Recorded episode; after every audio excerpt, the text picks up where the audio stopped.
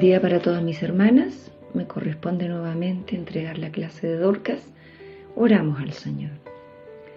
Dios de amor, gracias por este nuevo día en su presencia. Gracias por sus misericordias, su amor, su bondad. Gracias Dios porque usted ha sido bueno. Permítanos en esta hora ser receptivos a su palabra. Prepare nuestro corazón para poder estar atentos nutrirnos a través de ella, ser fortalecidos y principalmente ponerla por obra con su ayuda. Por Jesús, nuestro Salvador. Amén. La lectura de hoy está en Hechos, capítulo 12, del versículo 6 al 15. Dice así en el nombre del Señor. Y cuando Herodes le iba a sacar aquella misma noche, estaba Pedro durmiendo entre dos soldados, sujeto con dos cadenas y los guardas delante de la puerta custodiaban la cárcel. Y aquí que se presentó un ángel del Señor, y una luz resplandeció en la cárcel, y tocando a Pedro en el costado le despertó diciendo, levántate pronto, y las cadenas se le cayeron de las manos. Le dijo el ángel, ciñete y átate las sandalias.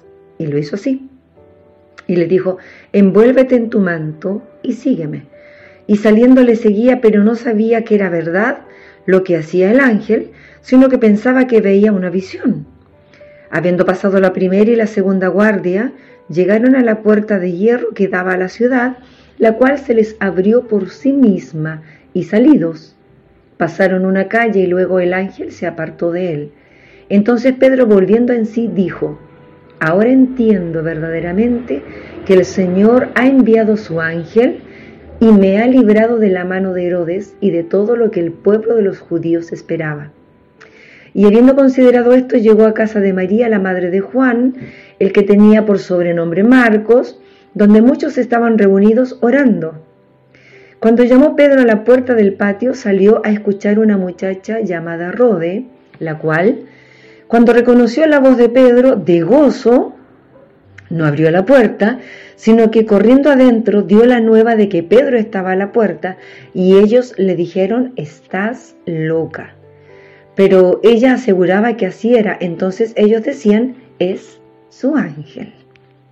Bien, la palabra de Dios relata una, una situación de riesgo, donde la iglesia estaba siendo perseguida y los discípulos estaban siendo muertos para acallar el Evangelio, para dejar de hablar de Jesús. Y en el mismo capítulo 12 de este libro de Hechos, eh, dice, en aquel mismo tiempo del verso 1, el rey Herodes echó mano a algunos de la iglesia para maltratarles y mató a espada a Jacobo, hermano de Juan. Y viendo que esto había agradado a los judíos, procedió a prender también a Pedro. Eran entonces los días de los panes sin levadura, y habiéndole tomado preso, le puso en la cárcel, entregándole a cuatro grupos de cuatro soldados cada uno, para que le custodiasen y se proponía sacarle al pueblo después de la Pascua. En primer lugar, llama mi atención ver que Pedro era una amenaza evidente y real para Herodes. Tanto así que después de, de haber matado a Jacobo, encarcela a Pedro y le pone como guardia de vigilancia 16 soldados. Porque el versículo 4 dice cuatro grupos de cuatro soldados cada uno. Entonces, para vigilar a un solo hombre de Dios, 16 soldados. Increíble. Eso significa entonces que Pedro, su mensaje, su predicación era poderosa y la gente era persuadida a aceptar el, Evangelio y por lo tanto significaba una amenaza Y acá entonces Pedro está en la cárcel y sabe que el siguiente en la lista para darle muerte es él. Y parte el versículo diciendo, verso 6, y cuando Herodes le iba a sacar, aquella misma noche estaba Pedro durmiendo entre dos soldados, sujeto con dos cadenas y los guardas delante de la puerta. Pedro, sabiendo y estando seguro de que su vida ya pendía de un hilo, me da la impresión de que esa noche antes de dormir se entregó en las manos de Dios. En pocas palabras, que sea lo que Dios quiera. Si mañana me sacan y me dan muerte, no hay problema, gloria a Dios. Y, y si mañana sigo vivo, también gloria a Dios. Mi vida está en las manos de Dios. Y duerme tranquilo. Tanto así que dice el versículo 7, se presenta un ángel y una luz resplandece en la cárcel y tocando a Pedro en el costado le despierta. Eso quiere decir que está tan profundamente dormido que ni siquiera la luz que, que emite este ángel que viene desde la misma presencia de Dios no le despierta, sino que el ángel tiene que tocarlo, moverlo para despertarlo. Eso significa que estaba durmiendo pero tranquilamente, sin ninguna preocupación. Y, cuando el ángel le despierta le dice, levántate pronto. Y las cadenas se le cayeron de las manos. Fue un suceso milagroso. Después que le dice, levántate pronto, le dice, ciñete y átate las sandalias. Lo que llama mi atención es que el llamado era urgente era en el instante reaccionar, actuar, proceder y levantarse.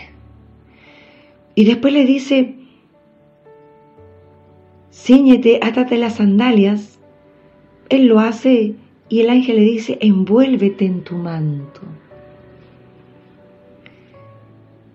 La misericordia de Dios es tan maravillosa, tan grande, que no era el momento ni la oportunidad para que Pedro estuviera la presencia de Dios, eh, estando ausente a su cuerpo me refiero, sino que envía a su ángel que lo libere, las cadenas ya no son obstáculo, le ordena que se vista, que se ciña, que se envuelva. Y después cuando sale, dice, que habiendo pasado la primera y la segunda guardia, llegaron a la puerta de hierro que daba a la ciudad, la cual se les abrió por sí misma. Cuando nosotros vamos a un mall hoy, en este siglo, eh, por sensores, al acercarse una persona, la puerta se abre por sí misma. Eso ya Dios lo tenía, ya lo había, lo había creado eso Dios. Porque esta puerta de hierro, que es pesada, eh, se abre por sí misma. Y por lo tanto entonces salen y cuando ya está en un lugar seguro, el ángel le deja.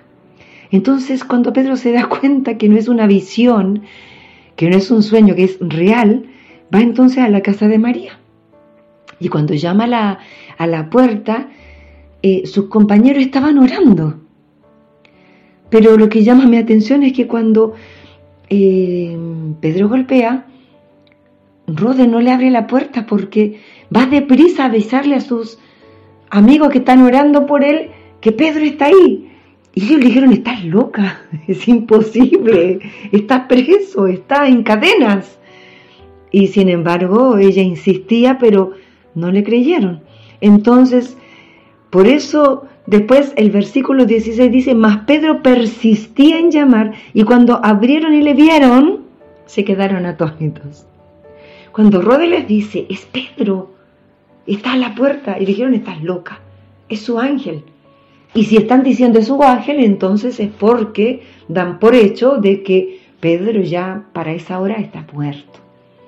Pero para sorpresa de ellos, Pedro insiste, golpea nuevamente y cuando le abren y le ven, no lo pueden creer. El amor de Dios es maravilloso y su respuesta a nuestras oraciones a veces no se hace esperar, sino que es inmediata. Y por supuesto que esto nos sirva a nosotros hoy también como lección. Cuando estamos en, problemas y en dificultades, confiar en Dios, en su promesa, en su cobertura, en su protección. Porque lo que habla su palabra es de una situación de riesgo inminente y sin embargo Pedro duerme. Y esto tiene que ver con la paz que sobrepasa todo entendimiento. Enfrentando una situación, Pedro podría estar alterado, ansioso, preocupado, vigilante, y sin embargo, yo creo que Pedro, eh, poco menos que dice, en paz me acostaré y así mismo dormiré, porque solo tú me haces vivir confiado.